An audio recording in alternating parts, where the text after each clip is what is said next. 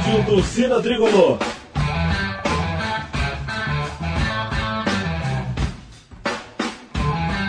Rock Flu.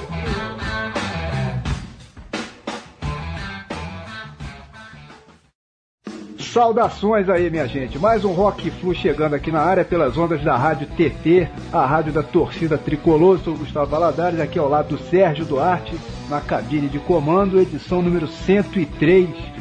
E hoje vamos numa vibe aí que é 100% prog, ou seja, uma edição dedicada inteiramente ao rock progressivo, gênero importantíssimo, né, nesse vasto universo aí que compõe o rock and roll. Claro que existiram e existem milhares de bandas de prog rock espalhadas pelo mundo. Aqui mesmo no Rock Flu nós já detonamos aí, através dos anos, inúmeras dessas bandas. Vamos apenas tentar dar uma palhinha hoje aqui, um pouco mais caprichada, digamos assim, desse tema e falar também sobre o rock progressivo brasileiro, que embora não usufrua, digamos assim, de muita divulgação aí nos meios convencionais, é de excepcional qualidade, né, Sérgio? Exatamente, Gustavo, é isso aí. Aliás, o convidado de hoje aqui no programa é justamente um dos representantes de peso né, do rock progressivo feito aqui no Brasil. Ele foi membro aí fundador do Quaterna Hacking e hoje faz parte do Index, duas grandes bandas aí de prog, ambas super conceituadas e com carreiras bem sólidas. Eu estou falando do compositor e guitarrista Johnny Júnior, que é carioca e além de carioca é também tricolor de coração. Ele está radicado já há muitos anos em Caxias do Sul no Rio Grande do Sul. Jones, meu camarada, seja super bem-vindo aqui ao Rock Flu. E antes de mais nada, saudações tricolores. É, muito obrigado, obrigado pelo convite. Saudações tricolores, que é, é o mais importante, né? E agradeço a oportunidade de, de, falar com vocês, de falar sobre música, falar sobre o Flu e falar sobre o progressivo, né? Que nosso tão amado esse, esse programa junta tudo, junta rock, fluminense, é uma coisa inacreditável. Bom, Jorge, como a gente sempre faz no início aqui de cada programa, a gente sempre comenta um pouquinho sobre futebol antes de entrar de sola no rock and roll, né, na música. E aí, cara, qual, qual o teu prognóstico para as finais do Carioca aí? Empatamos com o Vasco, garantindo a vaga, né? Resta saber agora se teremos ou não vantagem aí nas semifinais, mas o fato é que o time claramente tem pontos fracos aí, a gente precisaria em tese, além do Conca, né, de pelo menos mais uns dois ou três reforços, e mesmo tendo a Unimed renovado o patrocínio, enfim, principalmente com a reeleição tranquila aí do Titio Celso Barros, né? Os reforços acabaram não chegando, ficamos aí só com o Conca, quero dizer, o Conca e o Walter também, que acabou sendo uma grata surpresa aí, enfim, mas a zaga em especial segue muito fragilizada. Essa, pelo menos no meu caso, é a minha maior preocupação, enfim, mas e aí? Ainda assim, com todas as limitações que o time do Fluminense apresenta hoje, você está otimista, pelo menos pro Carioca. Eu não falo nem no brasileiro, que o brasileiro é, é ali na frente. Vamos tentar pensar só no Carioca. Você acha que dá, cara? Olha, eu, na verdade, assim, eu, eu acompanho o Fluminense desde os anos 60, né, o final dos anos 60. E eu já vi muito título, né, do nosso amado tricolor, daqueles que a gente entra assim, putz, isso aí vai entrar só para fazer número e a gente ganha. É verdade. O problema, o problema todo que eu acho, que na verdade eu, eu, eu vejo hoje, assim, porque assim, ó, até acho que eu vou, vou talvez me estender um pouquinho. No brasileiro de 2013, quando o Abel saiu, eu, eu achava que esse, esse, esse formato de time que o Renato está usando hoje seria adequado naquela época a gente tomava gol de tudo quanto era jeito. Né? De qualquer time, de tudo quanto era jeito, a gente tomava gol.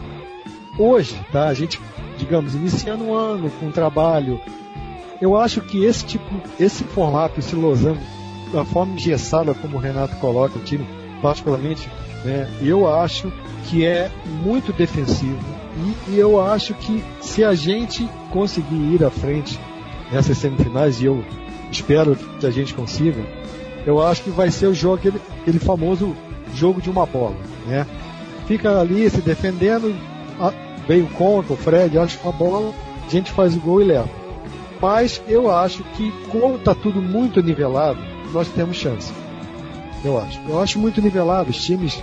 Não, existe no Brasil hoje um grande time. Né? Acho eu. O maior problema do Fluminense esse ano, para mim, é ter esquecido que nós fomos rebaixados no tratado. Todo esse problema da portuguesa e tudo mais, o que aconteceu depois, a permanência nossa na Série A, foi resultado de. Né, eu não, Eu não diria que foram coisas extra-campo, porque não foi. Escalaram, escala aquela, aquele rolo todo ali, é um, é um resultado de campo. Exatamente. Assim. Só que, é. efetivamente, nós fomos rebaixados. E parece que os caras esqueceram isso. Né? Sei lá. É. Acho eu. Pois é. Mas eu tenho esperança, eu tenho esperança. É, eu tava, eu tava conversando com meu cunhado no domingo, depois do jogo, tava indignado, né? Mais um, mais um empate contra o Vasco. E ele me alertou sobre algo que eu não tinha pensado ainda. Ele falou: olha, talvez seja bom que a gente nem ganhe esse carioca, que é para não iludir. Porque o, o, o, time da gente hoje é, é praticamente 70% do time que caiu ano passado. É, parece que ninguém tá vendo isso, né? A zaga é a mesma, o meio-campo tirando o Conca é praticamente o mesmo. São os mesmos jogadores.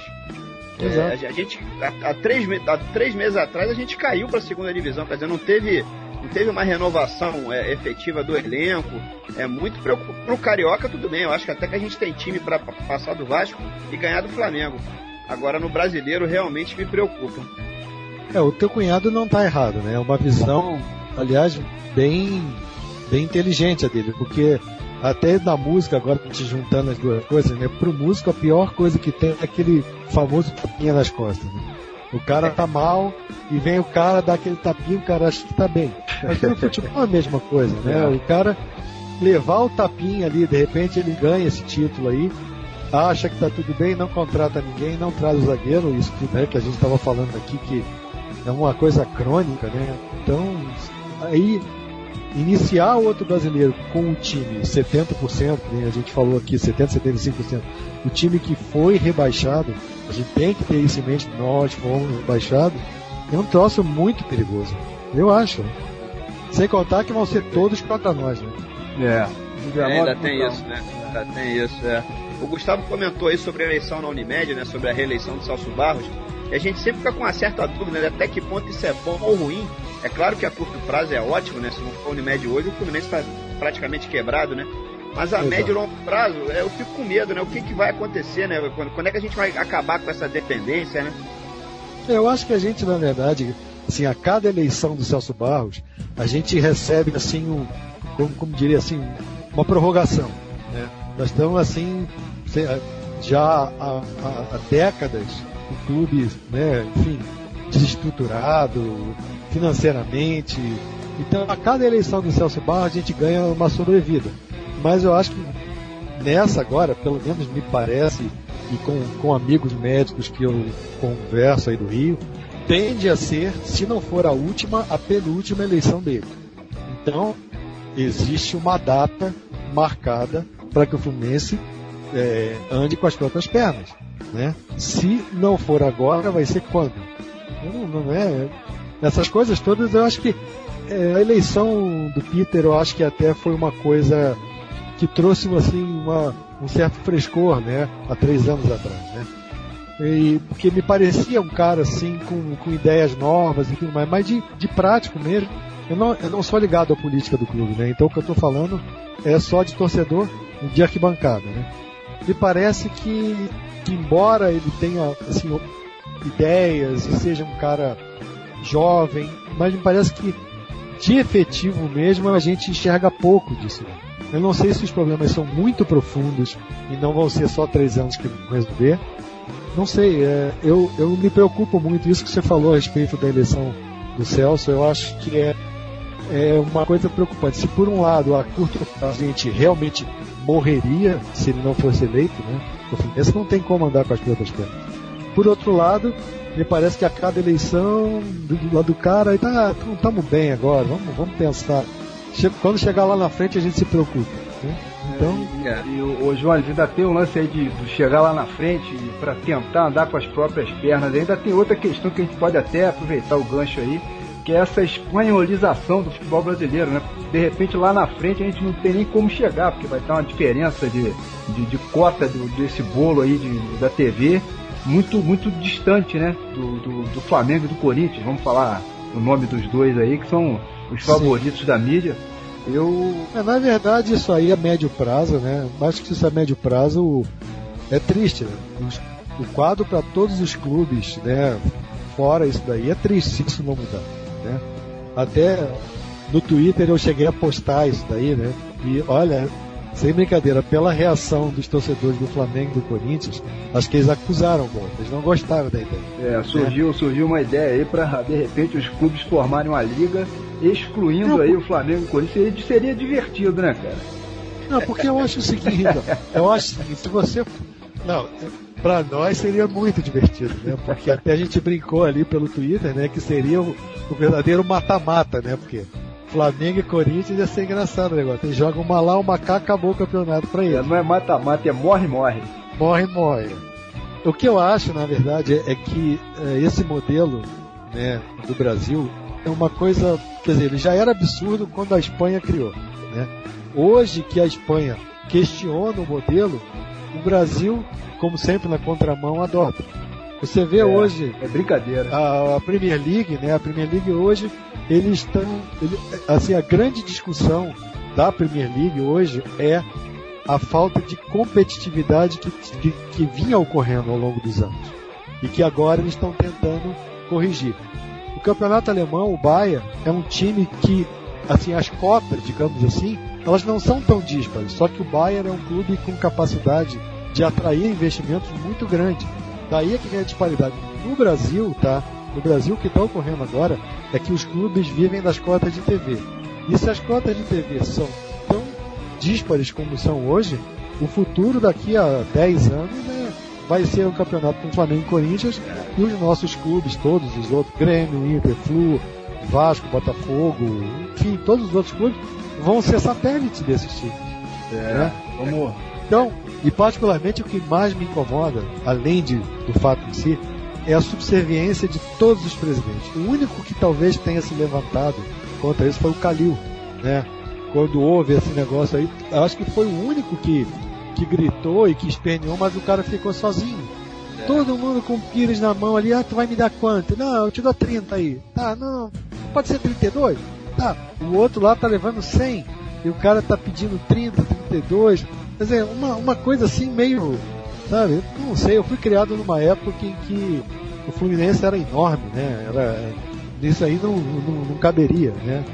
Naquela época. Então hoje eu vejo essas coisas, né? De, é, a, a, mídia como trata hoje ainda foi uma coisa que eu vi uma na é, se eu não me engano foi no, não sei se foi no site da ESPN falando sobre a tabela do Brasileirão, né? Que, que, que saiu com Isso, fotos. É. E botam uma foto, Wagner de quatro caído, né?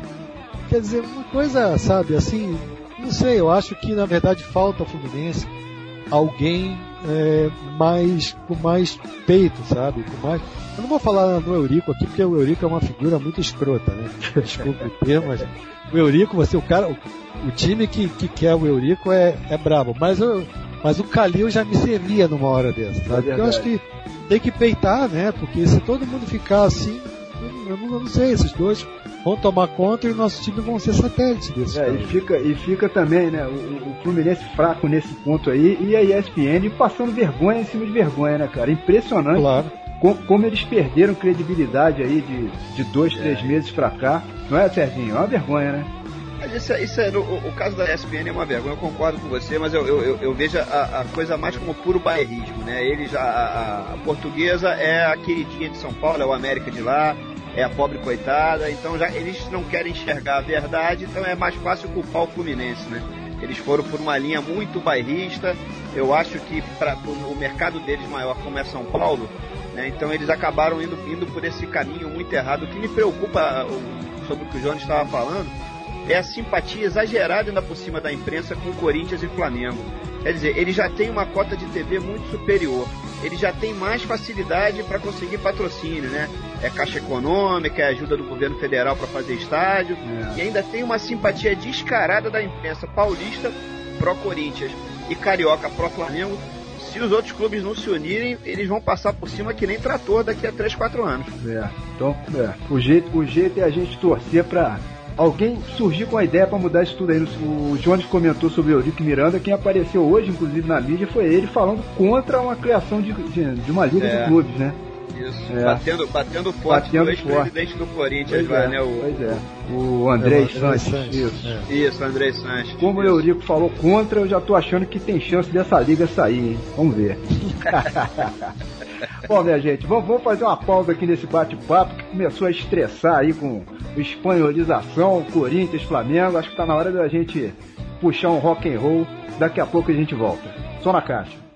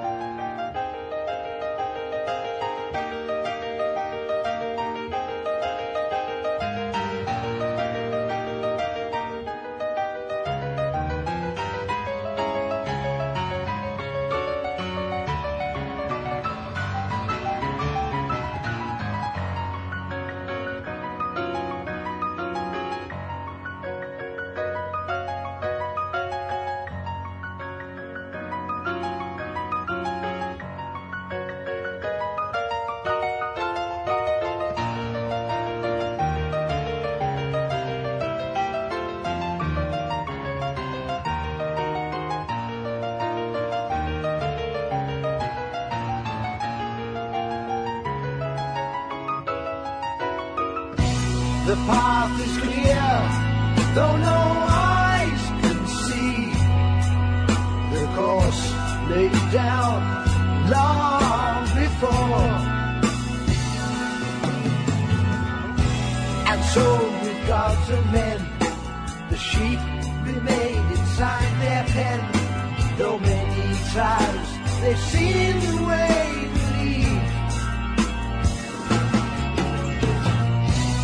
Rides majestic past homes of men who care not or gaze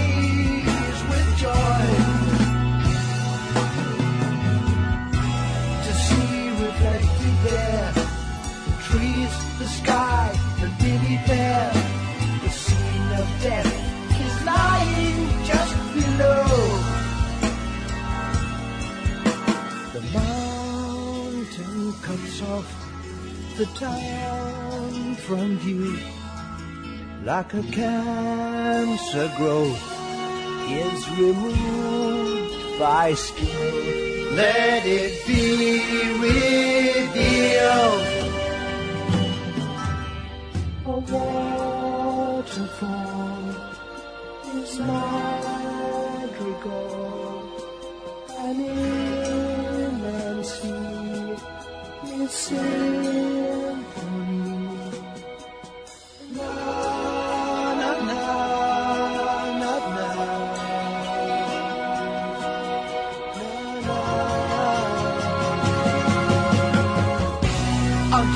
songs urge the sailors on till by the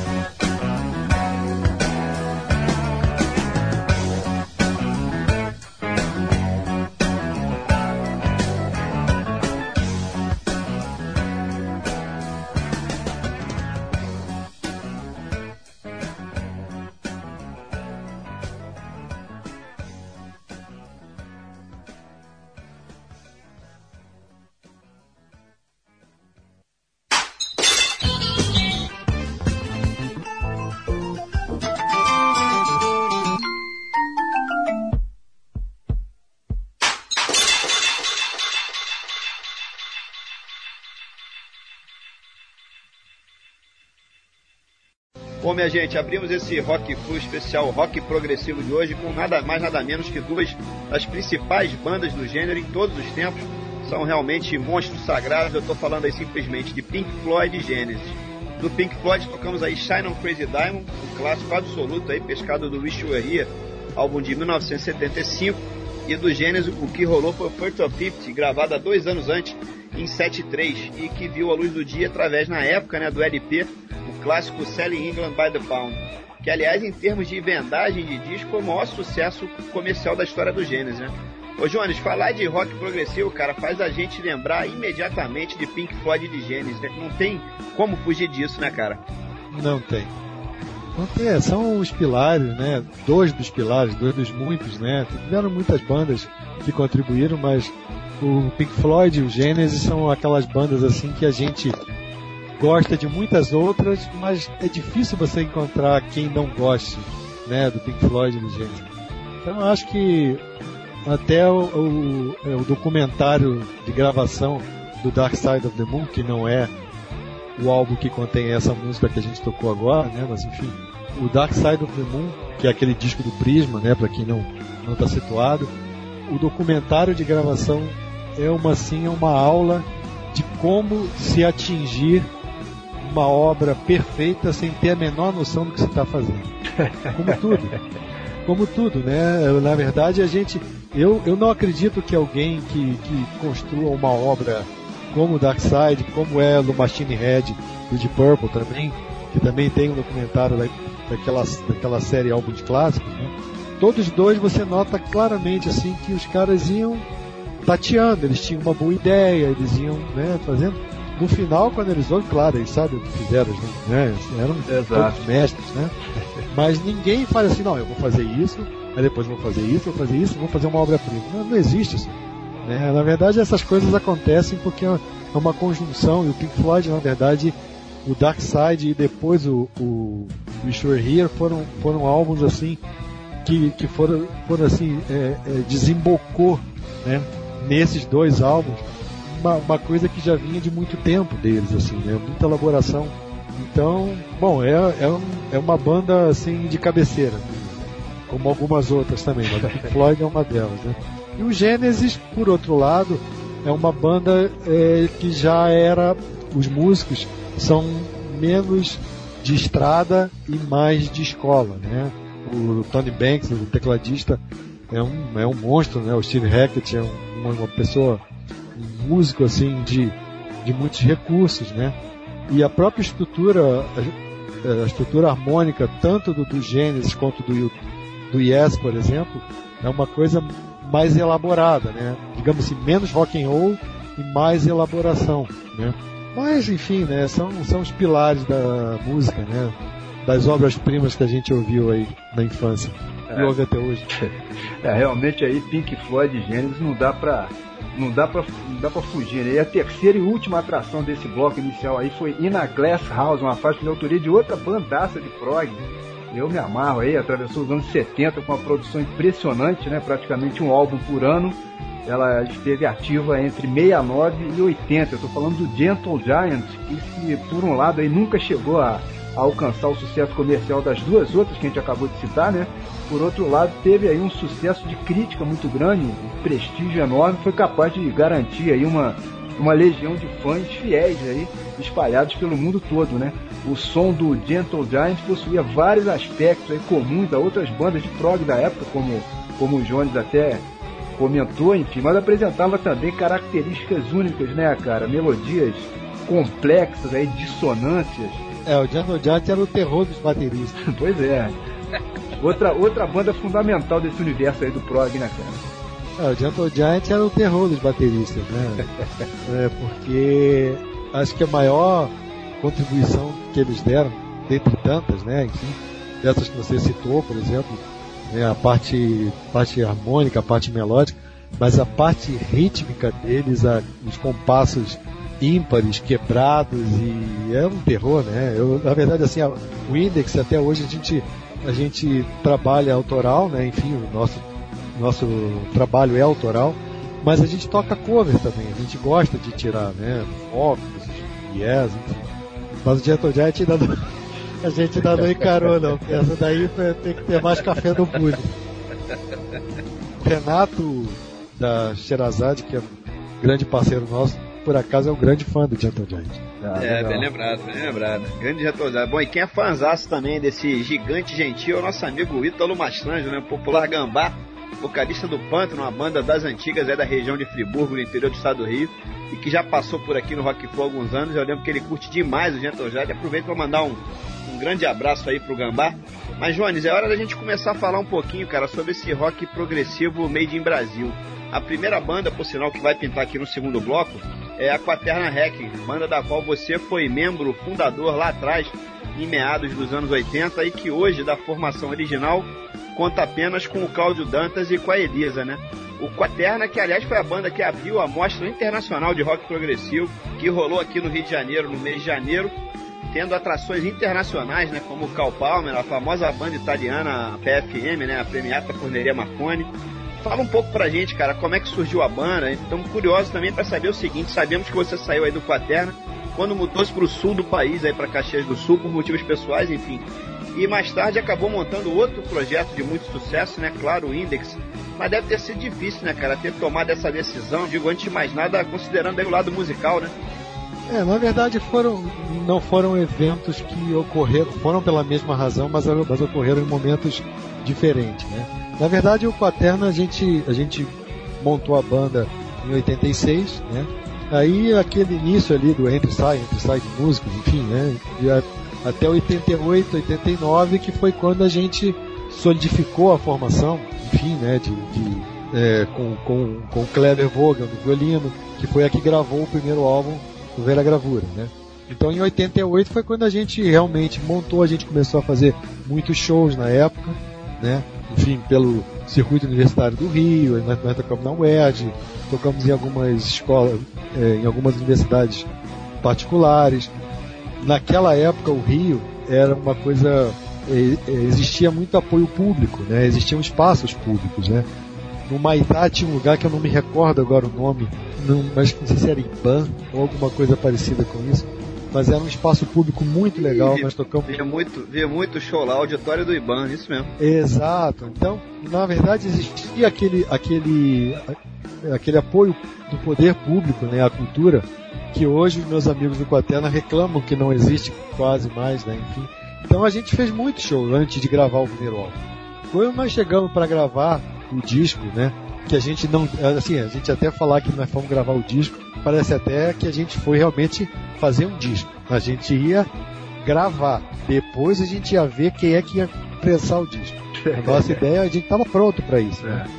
Então a gente entrou no estúdio, fizemos a gravação do Velha Gravura e antes de terminar de gravar, a gente já tinha, enfim, selos interessados e tudo mais. Então, na verdade, foi uma época assim, acho que vai até um pouco, né, pessoal, sobre aquilo que ele estava falando sobre, sobre o Dark Side of the Moon, né?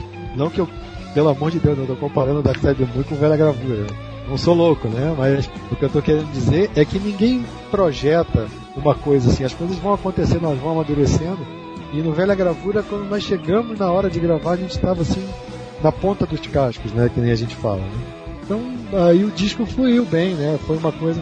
Depois disso daí, aí, depois de gravar o disco, a gente fez, ah, talvez tenha sido é, o melhor show ah, que eu fiz, assim, como, como receptividade do público, que foi um show no MAN, que assim, uma hora antes tinha tanta gente, mas tanta gente, que parecia assim, sabe, nós ficamos, meu Deus, mas de onde saiu esse povo todo aí? Então, isso daí, É, legal, isso né? aí foi em 91.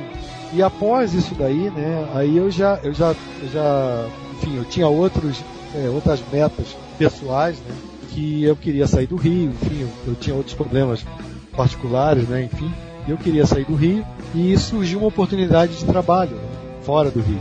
Na verdade, além de música, eu sou engenheiro também, né? Então surgiu uma oportunidade, eu saí do Rio e então isso foi tudo meio que, que junto aí, né? do- mas o Quaterna, enfim, né? Hoje a gente continua amigos, né? Foi uma foi um momento assim muito mágico, né? Da, da nossa vida.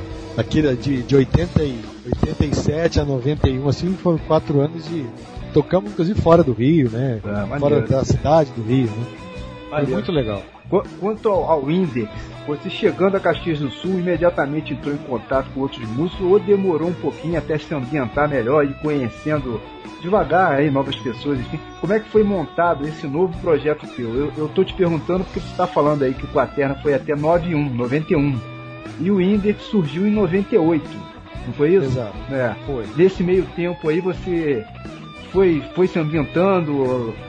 Como é, que- como é que rolou? Como é, como é que Não, na verdade o que aconteceu é que quando eu cheguei no Rio Grande do Sul, né, é, o Rio Grande do Sul, assim, o perfil roqueiro do Rio Grande do Sul, ele é um pouco diferente do resto do país, tá? As pessoas aqui, elas gostam de rock em geral.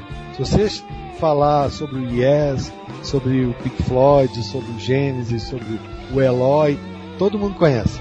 Mas nem todo mundo sabe que aquilo chama-se rock progressivo né?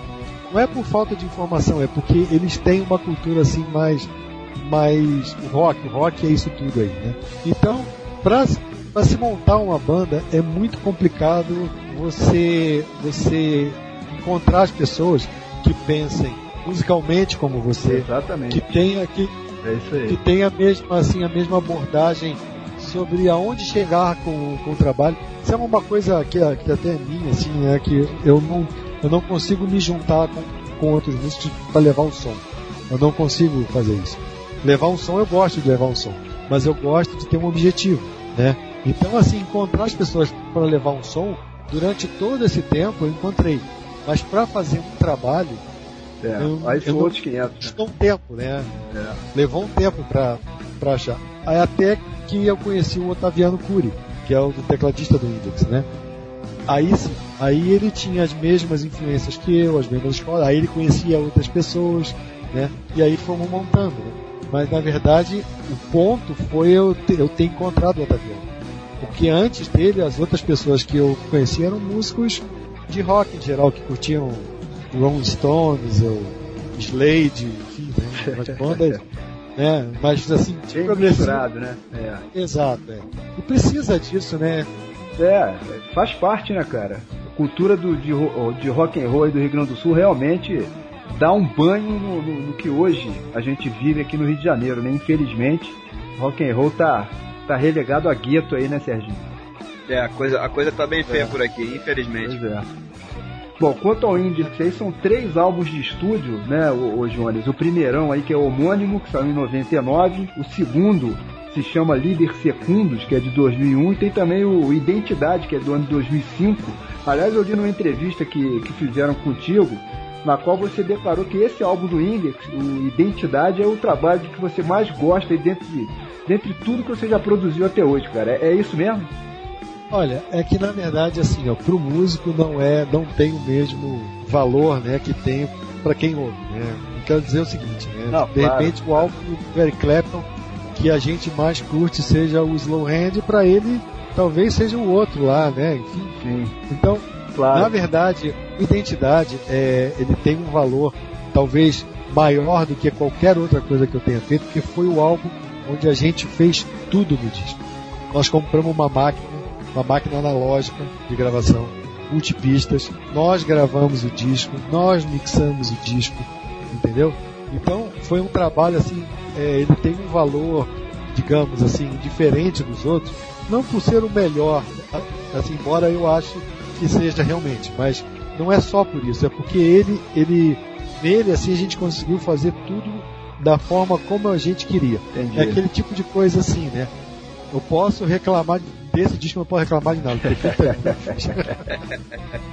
o segundo álbum, por exemplo, o segundo álbum, a gente tem muitas críticas a ele, não ao, não ao disco em si, né? Mas a sonoridade dele, né? A sonoridade dele, assim, ela ficou muito modernosa, digamos assim. É, trabalho, diferente do que é. vocês talvez quisessem, né? Exato. Então, aquele disco ali a gente tem a desculpa, né? Agora, a identidade não tem. Se tem alguma coisa que não ficou boa, a culpa é minha, né? Não tem jeito.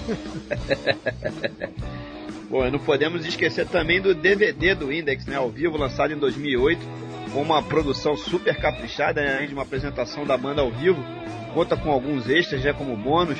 Os álbuns estão todos esgotados, né, fora de catálogo, mas esse DVD a gen- a gente ainda consegue achar, né, Jones? A gente consegue, né? é, foi, foi um trabalho mais recente, né? Foi, foi feita uma produção muito caprichada da Mask, nosso amigo Gustavo Paiva, que é um grande tricolor também, né? Grande tricolor, um cara muito correto. Assim, os músicos em geral sempre se queixam muito, vocês sabem disso, né? O, o trato com produtores com, nunca é isso, né? É. Mas o Gustavo é aquele tipo de pessoa assim, que a gente não, não tem o que falar dele, assim, tudo combinado, foi tudo feito e ele realmente foi de, um, de um, sabe, de uma correção e de um capricho impressionante. E o DVD, né, é, ele foi, foi gravado em um show de 2005, né? Foi logo após a Identidade ali a gente gravou e foi até a gente estava falando sobre a falta de apoio do poder público no Rio.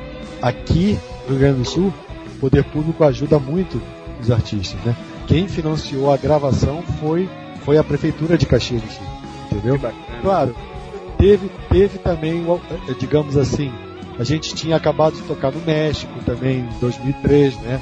Então, na verdade, isso tudo somou, né? De não, nós não éramos mais uma bandinha de garagem, digamos assim. Exato. Né? É. Mas, é, então, mas, quer dizer, eles ajudaram a gente, né? Foi um, para os nossos padrões, foi uma produção cara, né? Enfim, mas foi muito, foi muito prazeroso também fazer, sabe? Isso daí. Porque, na verdade, foi uma, a gente tá falando há um tempo, há uns minutos atrás sobre o Pink Floyd e o Genesis, eu citei o tema as bandas de cabeceira, talvez a banda de cabeceira minha maior de todas seja o Focus. Né? E, e o Focus, é, a gente ficou pensando qual era o perfil de um show que a gente queria fazer pro Index, com luzes, com não sei o que, aquelas coisas, aqueles efeitos psicodélicos. Aí eu fiquei, né, dando tratos à bola e eu me lembrei do Focus at the Rainbow, né, o, o álbum a clássico e o filme e tudo mais, né. E a gente falou, não, cara, é isso que a gente tem que fazer. A vedete tem que ser a música, sabe? Não, não adianta o resto, né? Se a gente chegar lá e tocar tudo errado, o que, que vai adiantar? Vou ficar botando efeitos pós-estúdio, é, é, overdub, enfim, né, cara? Um monte de recursos que existe hoje. Então, na verdade, o DVD, ele é meio cru, sabe? Porque, na verdade, a gente queria que fosse assim. Na verdade, o que a gente vê, inclusive tem alguns erros, né, erros de execução, que a gente preferiu que ficasse para que fosse uma coisa verdadeira. O DVD é a filmagem exata do show. Assim, até tem uma música que ela tá no extra do DVD que ela não ficou no show completo porque teve um problema técnico, não tinha como fazer o 5.1, né, dela, né? Aham. Então a gente colocou ela no extra só em estéreo para não fazer essas manipulações de, de estúdio, copia, duplica canal, né?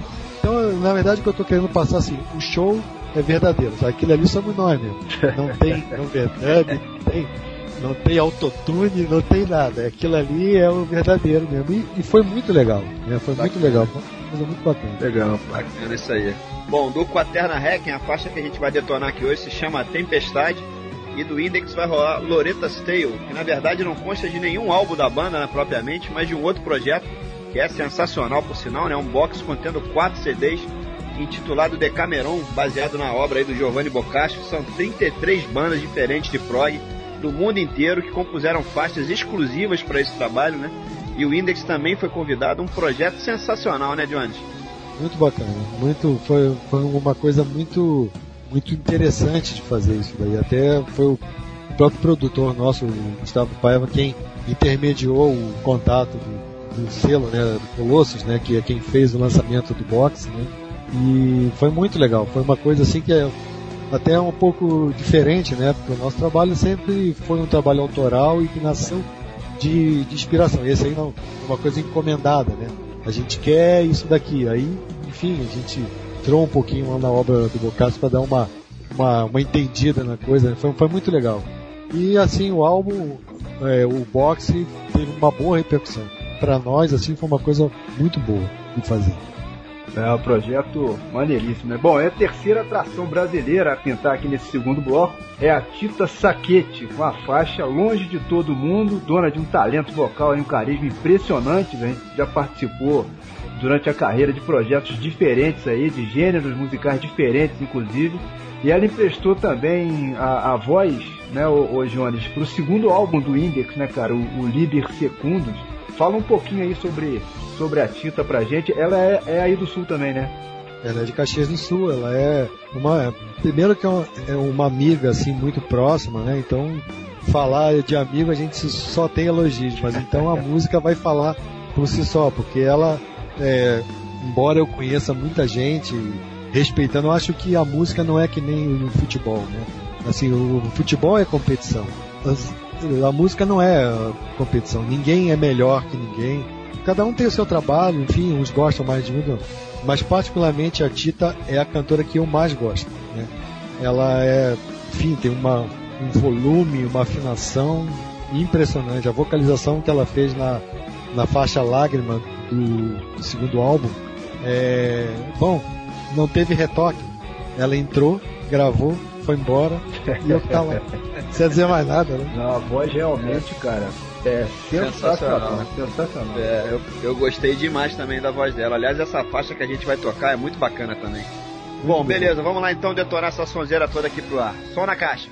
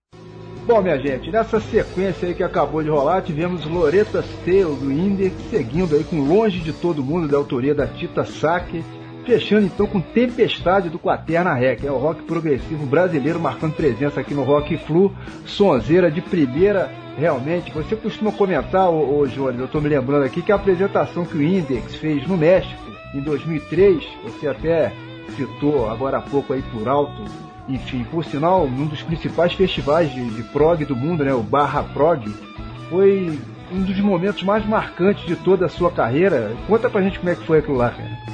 Foi uma coisa, uma, uma semana louca, né? Porque primeiro que já começa a coisa assim, né? Eu- a gente foi tocar num festival onde ia tocar o Focus e a Premiata. Aí já, já começa assim o troço, peraí, é, ele tá dizendo que eu vou tocar junto com os caras, né? Aí tá, aí eu tô andando no corredor lá, me aparece o Tasman ali, né? Aí eu não podia deixar, não ia deixar o cara passar ali à toa, né? Tive que me apresentar, falei com ele, um cara muito legal. O, o ali pra mim, ele, ele é assim, aquela, é assim, a afirmação daquela máxima que diz, quem, quem é bom não precisa é, se mostrar, né? Não precisa parecer que é bom. O cara é, enfim. Cara, enfim, no final até falamos sobre, né, sobre músicas, falamos sobre o Brasil, enfim, cara, muito 10. E depois, na verdade, o nosso show, assim, foi um show, a gente fez um show porque é, para nós assim a gente tinha viajado tanto que a gente não podia perder a oportunidade de chegar lá e fazer um show meia bomba, né? Então nós chegamos lá, nós chegamos com tudo, né? Nós fizemos um show legal, né? Foi muito bem aceito por, por quem estava lá. Tivemos assim um- alguns alguns episódios muito bacanas no festival. O Ronaldo, nosso baixista, ele foi realmente muito bem. A gente sabe quando vai bem, né? O Conca quando vai bem, deve saber quando vai bem, né? É o Ronaldo foi muito bem no show. E um, é, um dos músicos que, que tocou no festival é um baita de um baixista chamado Bill Patek, né? É um cara, até assim, o Ronaldo era fã do cara das revistas, né? Best Player, imagina, o Ronaldo tocava com o cara. Aí o cara, o Ronaldo tocou, nós tocamos, depois os caras tocaram, e o Ronaldo no final foi é, cumprimentar o cara, né? Enfim, meio naquela de fã, né? E falou, ah, muito legal, muito. Ah, tocou demais. O cara olhou pro Ronaldo e falou assim: olha, o melhor que eu vi aqui foi você. Cara, foi assim uma coisa até o Ronaldo ficou olhando com aquela cara de pastel, né? Assim, né? Então, foi muito legal, né? Foi muito legal. Assim, eu, é, assistir a premiata ao vivo foi uma coisa assim que eu, primeiro que eu jamais imaginei que, que fosse acontecer. Né? O Focus até já tinha visto no Brasil. Nós tocamos também no Rio, no mesmo evento que eles, embora a gente não tenha tocado no mesmo dia, né? No mesmo, no mesmo evento em si, né? Mas, mas a premiata não. Então foi, foi um show muito bonito. O show do Focus também foi um baita do show e tinham muitas bandas, né? A gente conheceu os caras de, de Israel, que tocaram é, após o nosso show, foram eles, né? Foi muito legal. Foi, foi, foi, foi aquelas coisas assim que a gente vive a vida, né? Que vale a pena essas coisas. É isso daí, né? É demais, né, cara? Demais. Ah, Tem muito muita bacana. coisa. Muito legal. Bom, chegou a hora aqui das nossas tradicionais dicas da semana. Hoje eu vou falar sobre um show do Quaterna Rec, né? Uma das bandas que acabamos de tocar aqui. Aliás, uma das minhas favoritas aqui do, do, do rock progressivo brasileiro. E vai rolar uma apresentação semiacústica deles aqui no Rio de Janeiro, né? no dia 28 de março agora, no Bar do Tom, ali no Leblon, a partir das 10 horas, com piano de cauda, violino, bandolim, violão, baixo e bateria. Uma dica aí campeã realmente, dia 28 cai numa sexta-feira. Os ingressos já estão sendo vendidos. Quem quiser mais informações, basta entrar em contato aí pelo telefone, né, o DDD 21. O número é o 2274 4022. Essa aí é imperdível. Quem tiver interessado tem que correr, porque com certeza esses ingressos aí vão se esgotar rapidinho. Imperdível. É, imperdível, imperdível. Bom, eu vou falar de um outro show também, e de rock progressivo, claro, para aproveitar esse gancho aqui do programa de hoje. Só que esse vai rolar não no Rio, mas em São Paulo, no Sesc Belenzinho, no dia 26 de abril, cai num sábado a partir das 21 horas, uma apresentação do Bacamarte, uma banda lendária de prog, né, um dos principais nomes do gênero no Brasil. Banda que em 2012, após quase 30 anos sem, sem nenhuma atividade, fez um show antológico no Teatro Rival aqui no Rio de Janeiro. E agora São Paulo vai ter a chance de conferir aí o som do Bacamarte. As vendas ainda não começaram, na verdade, né? Os ingressos só vão estar disponíveis no próprio site lá do Sesc Belenzinho a partir do dia 14 de abril. Mas é bom todo mundo já ir anotando na agenda aí pois realmente vai valer muito a pena. né? Eu me lembro muito do, do Bacamarte nas ondas da saudosa Rádio Fluminense FM, a maldita, eles tocavam direto por lá. O Bacamarte também marcou muito, né, Johnny?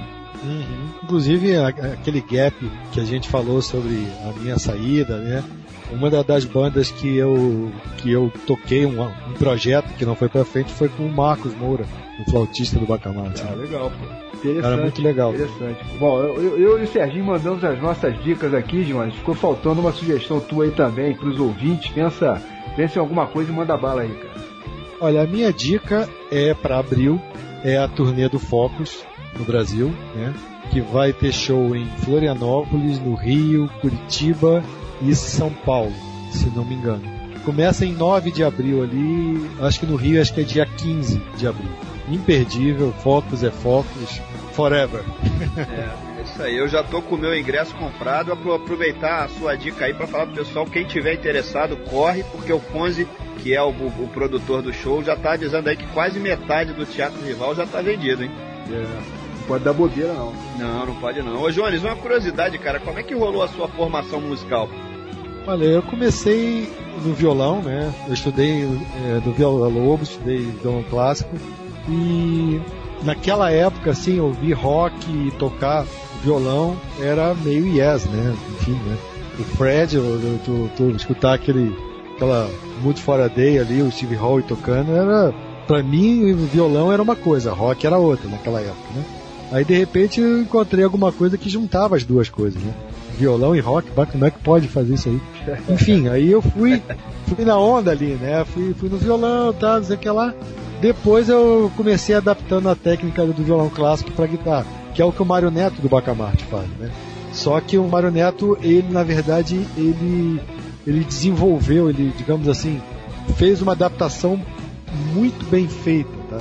A minha já não era tanto, então eu tive que migrar para palheta, né? Abandonei um pouco a técnica de violão e fui mais, enfim, no, no- que era o tradicional. E aí, a partir daí, né, eu conheci o John Ackerman também, que também é um cara que sempre foi muito bom no acústico, sempre foi muito bom no violão. E, enfim, então essa, essas coisas, é, o, o Steve Hackett do, do Genesis também, né? Então essas peças todas de violão, de todas essas bandas aí faziam parte do meu repertório, né, naquela época, né? Eu tocava muito For a Day, eu tocava a Horizon do, do, do, do Genesis, né? Algumas coisas do Rush também. Então, aí a partir daí sim, aí a guitarra, aí eu meio que abandonei o violão clássico, né? E fui estudar guitarra mesmo, né? E aí vem as outras coisas, os timbres, essas coisas todas que aí só a estrada realmente é que é que dá pra gente o ouvido, né? É, você falou aí da, da, da transição, né, do, violão para guitarra. Qua- Quais são as suas principais influências como, como guitarrista mesmo especificamente, nem, nem só de prog, se for o caso? Sim, é, na verdade, assim, a primeira seria o Steve Howe, né? O Steve Howe foi o Ah. cara, na verdade foi, o- até eu me lembro como se fosse hoje, eu fui na casa de um primo meu e que tinha uma, pra época, assim, em 75, uma coleção de discos fantástica, né? E aí ele me mostrou o Fred, né? E eu não entendi nada, né? Porque o cara tava tocando, naquela época já tocava violão, né? Já tocava, enfim, as peças e tudo, Vila Lobos, essas coisas, e o cara tocando violão uma banda de rock. Não entendi nada de cara, né? Aí, a partir daí, aquele cara passou a ser, puta, esse cara aí é o cara, né? Ele consegue tocar violão numa banda de rock. Então aquilo ali foi a primeira luz. Então o Steve Howe foi o primeiro, né? A partir daí, aí teve o, é, o Ian Ackerman, do, do, do Focus, né? Que pra mim também é uma referência. E fora do progressivo, assim, tem caras que eu gosto muito. Por exemplo, Robin Trower é um cara que pra mim é, o- é assim, é, ele só não é mais do que o Hendrix porque ele copia o Hendrix, né? Mas, enfim, tirando isso daí, ele é realmente é um, é, é um gênio, né? E tem outros caras, o Paul Kossoff do, do Free, que é um cara que É, muito eu bom. tenho, tenho todos, o, assim, a obra dele, eu não sei se, se tem algum, alguma coisa que ainda vão descobrir que, que ele gravou. Mas o que se tem conhecimento, eu tenho tudo em LP, porque isso é uma outra coisa, eu coleciono LP, né? Ainda, CD eu tenho alguma coisa assim, mas eu ainda tô naquela onda do, de ter LPs ainda. É. Então, o Pocosoff é um cara que eu também gosto, né? Então tem, enfim, tem, muito, tem, tem muitos músicos. Né? O guitarrista do Quaterno é um cara muito bom também, o Crivano, o guitarrista atual do Quaterno é um cara muito bom também. É, não, não, não. Eu acho que o Brasil tem muita gente boa, sabe? Muita gente boa e gente. Até eu tenho um amigo que, que tem uma expressão ótima, diz assim, ó. É, esse cara toca uma guitarra sem sotaque. É legal essa expressão. né? Essa é Essa boa. expressão é muito boa. Muito boa. E o, é, o Crivano ele toca uma guitarra sem sotaque. né? Assim como o Celso Blues Boy também tocava uma guitarra sem sotaque. Né? E a guitarra que eu busco, né? A minha, né? A guitarra sem sotaque. Aquela coisa assim de, de ser universal. Né? É, muito legal. É, muito bacana. Bom, bom pessoal, quem abre o bloco 3 é outro peso pesadíssimo do rock progressivo mundial, né? O Yes, que comparece aqui com Heart of the Sunrise, faixa, faixa pescada aí do Fragile, quarto álbum da banda lançado em 71. O Yes, né, como o, o, o Johnny já falou aqui, é outra referência absolutamente incontornável, né, cara? É, essa daí é definitiva. Essa música, então, o, o Steve Howe é, é tudo, né? ele é ele nessa música. Beleza, esse terceiro bloco segue também aí com duas outras super bandas. Então, esse primeiro time, a gente vai com os alemães aí do Eloy, com a faixa Silent Cry, e com os italianos da PFM, né? A Premiata Forneria Marconi, que a gente já citou hoje aqui. Ambas são referências mundiais também, se tratando de prog.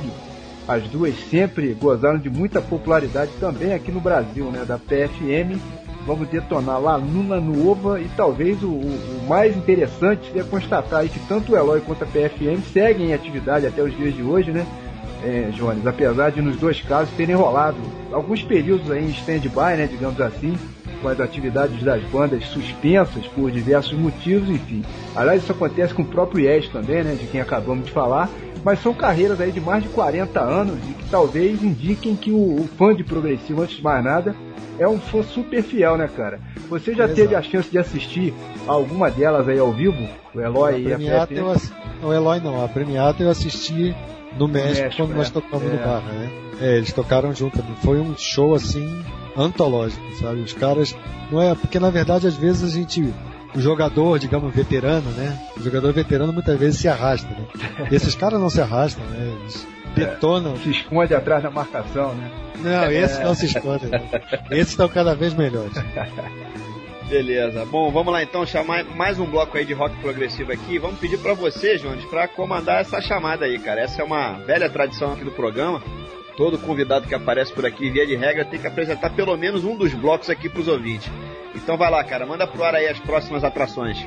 Então seria A Heart of the Sunrise do, do, do Yes, né? Do álbum Fragile, como foi falado. A Silent Cry do Eloy. E essa música da Premiata, La Luna Nova, que tem uma versão também em inglês, né? De um, de um outro álbum. né? Então é isso aí.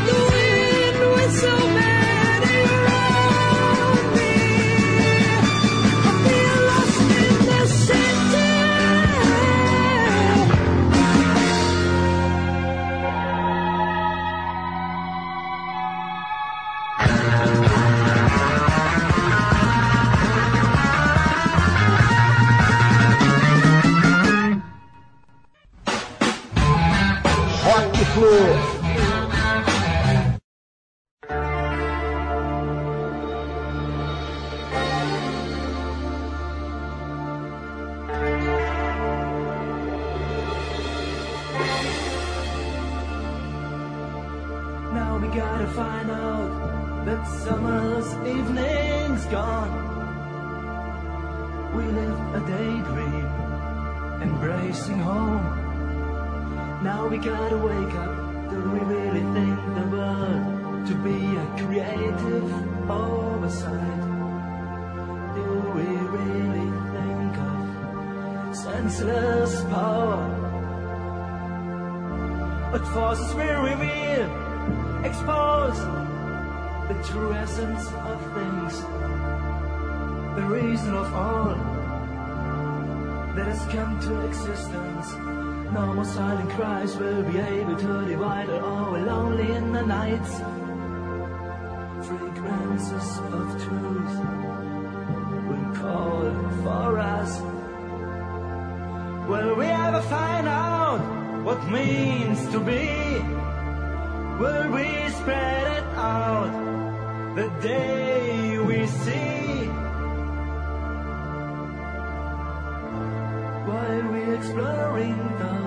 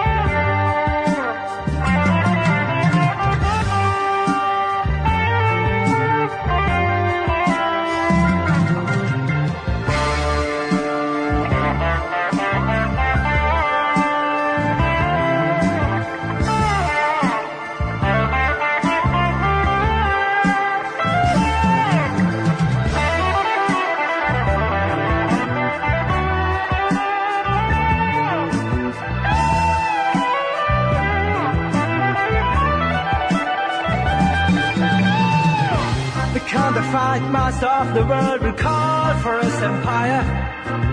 He's a demon of illusion, sorrow, darkness, morning, and the tyrant. Forests will explode and run with wings. Spirits will ascend into the sky. Cities will catch fire and decarbonize, silent, hot and dry.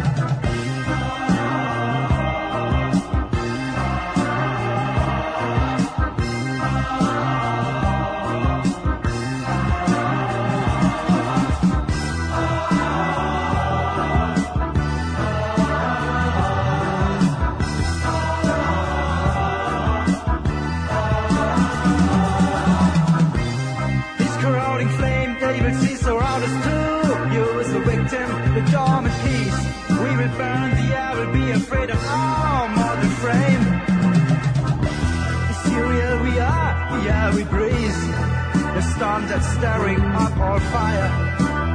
I see our life and limb will still not come to harm at that moment. That's the reason why we still think of everything to be alright. But our hidden souls already fell in seas of flames with hot solution.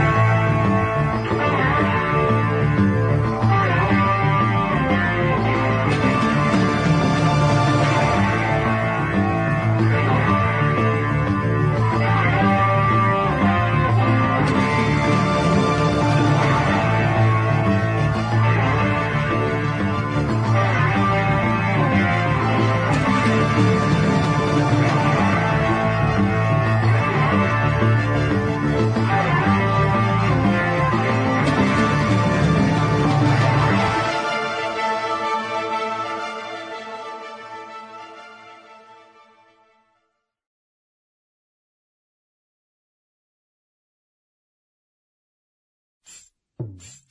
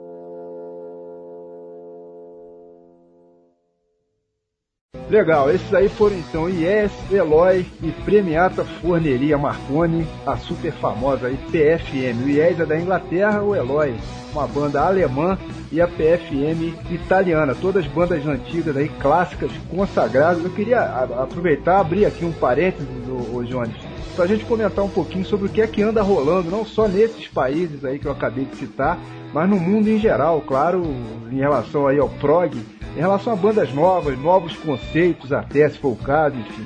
E que já fica valendo até como uma dica da semana extra por aqui, né? O que que o fã de prog quer ouvir coisas novas pode escutar aí de novidade e principalmente onde achar isso.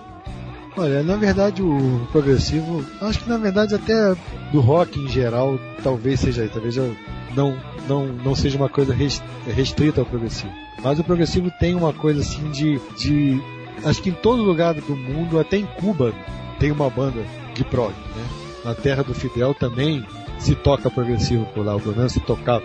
Deve, deve Você ser, prendeu os caras. essa eu não Você conheço, não. Deve, deve ser curioso esse som aí, cara. Essa eu não conheço. É, Vou procurar. É, se não me engano, a banda é, é semente, eu acho. É, mas na verdade o que acontece é que hoje em dia, esse, até esse, esse box onde a gente participou do Decameron, é, um, é, um, é uma amostra interessante do que está se fazendo de progressivo pelo mundo. Tem uma banda argentina que eu gosto muito, que é a Nexus, né? É uma banda dos nossos hermanos aqui, né? Que, que realmente é uma banda muito boa. Os músicos são de excelente nível. É, e pelo mundo hoje, na Itália, existem as bandas novas. O progressivo ele passou ali ah, naquela fase do Marillion ali, ele passou por uma por uma fusão do pop, né, com o progressivo que, que alguns rebatizaram como neoprog, né? Enfim, mas hoje em dia o progressivo ele ele tá assim, pelo que eu sinto, é, há um resgate da sonoridade antiga do progressivo, sabe? Me parece isso. Que é uma coisa legal também, né? Feita feita com bom gosto, enfim, uma coisa sempre sempre interessante a gente não cópia, evidentemente não estou falando de cópia, estou falando de trabalhos novos, porque na verdade hoje em dia você pega até no pop, né, a, a própria é, é, Joss Stone toca rhythm and blues, né, enfim, se for pegar, se for pegar quem é que criou, né, na década de, de 50, enfim, então é, nem por isso o trabalho dela é uma cópia é, é, do Blood, Sweat and Tears ou coisa do gênero, né? Pois Então é. a mesma coisa são, são as bandas de, é, de progressivo atual. Tem muita banda boa no mundo todo. No Brasil tem umas bandas novas, muito legais também. Tem o Anjo Gabriel, que é uma banda do Nordeste, que faz um trabalho bem pesado, mas é um Muito trabalho legal. muito, muito legal. Um trabalho muito bom. Assim, é, é, no Brasil, é, tá entre as que eu mais gosto no momento. Assim. Banda muito boa. Dá pra, pra fazer um bom, um bom apanhado pelo mundo. Ah, legal. Eu, eu ia te perguntar justamente isso agora, João, sobre o progressivo nacional. Como é que você estava vendo? A gente sabe que o Brasil não é fácil, nunca foi, né, pro rock and roll em geral, quanto mais para alguns subgêneros, né, como é o caso do progressivo, que tem um tipo de fã que é mais segmentado, né, do que o normal. Hoje a gente já falou aqui do Quaterna, né, do Index, lembramos do Bacamarte, e podemos citar aí no histórico do progressivo brasileiro bandas super importantes, né? Tem o Acidente, o Asa de Luz, Terreno Baldio, Terço, o 14 Bis, os próprios Mutantes, né? A Bolha, né? Do nosso grande amigo grande tricolor Renato Ladeira, que já esteve por aqui também, aproveitar e mandar um abraço para ele. E tem um caminhão, né? Casa das Máquinas, Módulo Mil, Grande Módulo Mil, Veludo, Som Nosso de Cada Dia, Violeta de Outono e por aí vai. Todas as bandas absolutamente clássicas aí que eu citei, mas e hoje em dia? O que vem sendo feito em termos de progressivo brasileiro? Você citou aí o Anjo Gabriel, você citaria mais alguma? Olha, você sabe que eu tenho, eu tenho, tem chegado a mim recentemente, assim, pouca coisa, sabe? Talvez a- é- é- exista uma produção um pouco maior, mas por conta da dificuldade de veiculação do trabalho, sabe? Essa aqui que a gente está falando aqui, é, acaba nem sempre a gente, digamos, tem acesso a isso aí. Hoje em dia, se gravar um disco se tornou uma coisa fácil, mas distribuir o disco, fazer o disco chegar às pessoas é, muito complicado, complicado. É até, é até paradoxal isso, né? Exatamente. É, muito. O termo correto é esse, é, é- é um, é um paradoxo. Antigamente se gravar um disco era uma coisa im- impensável. Agora é fácil de gravar, mas ninguém consegue entregar o trabalho para as pessoas, né? Então, o Anjo Gabriel para mim do, do que eu tenho ouvido, realmente é o melhor. É um trabalho que não é do progressivo eh, sinfônico, né? Que tem, que tem que se situar. É um trabalho bem pesado, não tem nada a ver com metal, né? É progressivo, mas é um trabalho de primeiro nível, assim, banda fantástica, músicos excelentes, E jovens, né? São, são todos eles muito jovens, né? muito bom, muito bom o trabalho dele. E o, o- na Poeirazine mesmo, o Bento Araújo, sempre que pode, divulga aí o Anjo Gabriel. Bandaça realmente. Bom, minha gente, é isso aí. Infelizmente, estamos nos aproximando do final dessa edição especial aqui do Rock Flu, toda dedicada aí ao prog rock, na qual tivemos a satisfação de bater um papo maneiríssimo aqui com, com um especialista no tema, né, o compositor e guitarrista Johnny Júnior do Index, banda radicada lá no sul do país, que aliás deixou aqui conosco um exemplar do DVD da banda para ser sorteado aqui entre os ouvintes do programa. Portanto, pois é, temos promoção nessa edição, pessoal. Vamos fazer o seguinte, ó, queremos saber onde é que foi gravada a apresentação do Index, que deu origem justamente ao DVD. Tá falado? Já comentamos, inclusive, sobre essa gravação aqui mesmo no programa de hoje. Quem tiver dúvida pode pode consultar também o nosso amigo Google aí à vontade. O primeiro ouvinte, então, que mandar a resposta correta já fatura aí esse DVD do Index ao vivo. Molezinha, né? Ô, molezinha, realmente, cara. Vamos participar aí, pessoal. Lembrando, né, que as respostas devem ser encaminhadas pro nosso e-mail, o rockflu.com.br, arroba gmail.com, beleza? A gente agradece muito já aqui ao Jones, né, pela sessão desse brinde maneiríssimo. E aproveita o embalo para já te agradecer, cara, e muito pela presença aqui hoje no programa. Valeu demais aí você ter aceito o nosso convite, o meu e do Gustavo, né? Esperamos que você tenha curtido e, claro, agora que você já sabe o caminho, volte quando quiser, qualquer hora dessas, a gente pode detonar por aqui um prog rock volume 2 de repente, já que assunto aqui não falta, né? Banda aqui não falta, né, cara? Valeu mesmo aí, obrigado pela participação. Eu que agradeço a vocês pela oportunidade de falar do trabalho e falar do nosso time amado, né? E sofrido, né? Mas enfim, eu, eu, eu sou, sou grato a vocês. Muito obrigado pela oportunidade. Bom, mas antes de fecharmos as cortinas de vez, claro, né, como de praxe, vai rolar uma faixa saideira e de uma banda que não poderia ficar de fora, né, pelo menos pra mim, é uma das minhas bandas favoritas aí do progressivo de todos os tempos e do Jones também, né, ele já acabou de falar aqui. Eu tô falando do Focus, bandaça, que é da Holanda, né, Jones, conhecida aí por suas extensas composições instrumentais, improvisações que trazem várias referências à música erudita, né? Um exemplo é justamente a faixa que a gente vai tocar aqui hoje, que é Eruption, que faz referência a uma ópera clássica né, de Monte Verde. Essa faixa foi pescada aí do Moving Ways, o segundo álbum da banda, que é de 7.1. Focus, que é outra banda das antigas e que permanece em atividade até hoje, enfim. Eles tocam aqui no Rio agora no dia 15 de abril e é sempre bom lembrar. Aliás, ô, ô, ô Jones, você tá pretendendo vir ao Rio aí para ver o Focus? Eu vou em Florianópolis. Ah, legal. Mais perto, né, É cara? mais perto É, daqui. Eu vou em Floripa. tá certo. Beleza. Bom, no início do programa, né, comentamos sobre as carências aí, as dificuldades hoje do time do Fluminense, enfim, mas eu, a gente já, já tá gravando aqui há mais de duas horas, pensando bem aqui, já tô mais otimista, eu tive meio que uma visão, eu tô achando que o Fluminense tem chance até de ser campeão mundial mais uma vez aí nesse ano 2014. Tô apostando, aliás, no Fla-Flu na final da Copa do Mundo, que começa daqui a pouco. Pra mim, a gente vai ter uma final Brasil e Alemanha. Claro que eu não preciso explicar com qual uniforme horroroso aí a Alemanha vai entrar em campo contra o Brasil, né? Aquela coisa de extremo mau gosto que eles inventaram para terceiro uniforme. Enquanto isso, do lado de cá, a gente tem aí Fred Cavalieri, tem o Marcelo, tem o Thiago Silva, que aliás é quem vai levantar a taça, né? Tem o Jean, que ainda tem chance de ir, não tá jogando nada, mas ainda tem chance de ir, né? Temos o Parreira e a gente não pode deixar de citar também o Walter aí que corre por fora, né? Quer dizer, acho que a gente vai ter Fla-Flu aí na, na final da Copa. Como ganhar Fla-Flu é normal, vai ser mais uma decisão aí pra faturar em cima deles e aumentar a freguesia, né, hein, ô Serginho? O que, que você acha aí? Bem lembrado, bem você lembrou do Parreira aí, cara. Muito bem lembrado, cara. É, Muito bem é, lembrado. é mesmo. Fla-Flu mesmo, cara. Parreira, Parreira é um cara assim que, na verdade, eu acho que tem, por tudo que ele representa pro, é, pro Fluminense, ele merece uma torcida à parte. Né? Exato. Parreira, Ah, certeza. eu sou muito certeza. fã dele.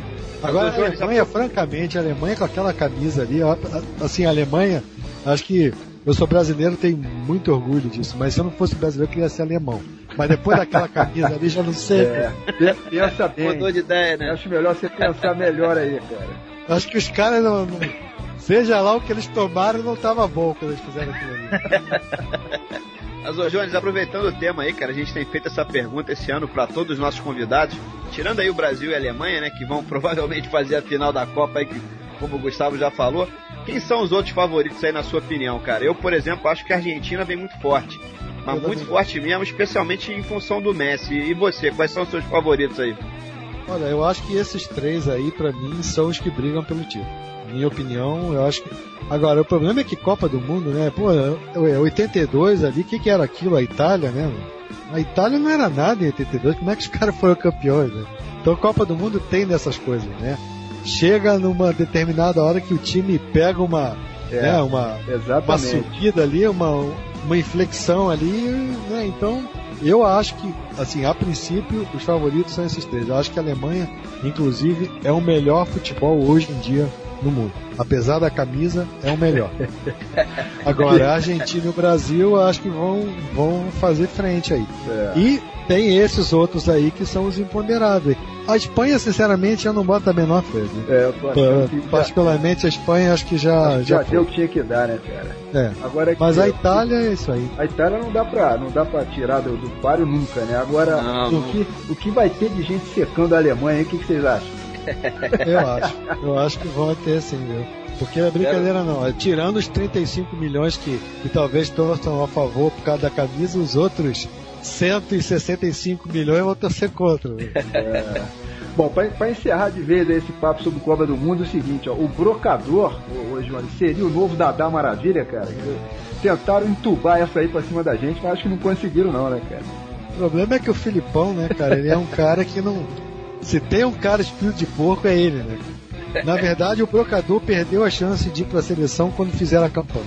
É, É isso aí. também. É isso aí. Filipão não, não adianta, isso aí não cola ele.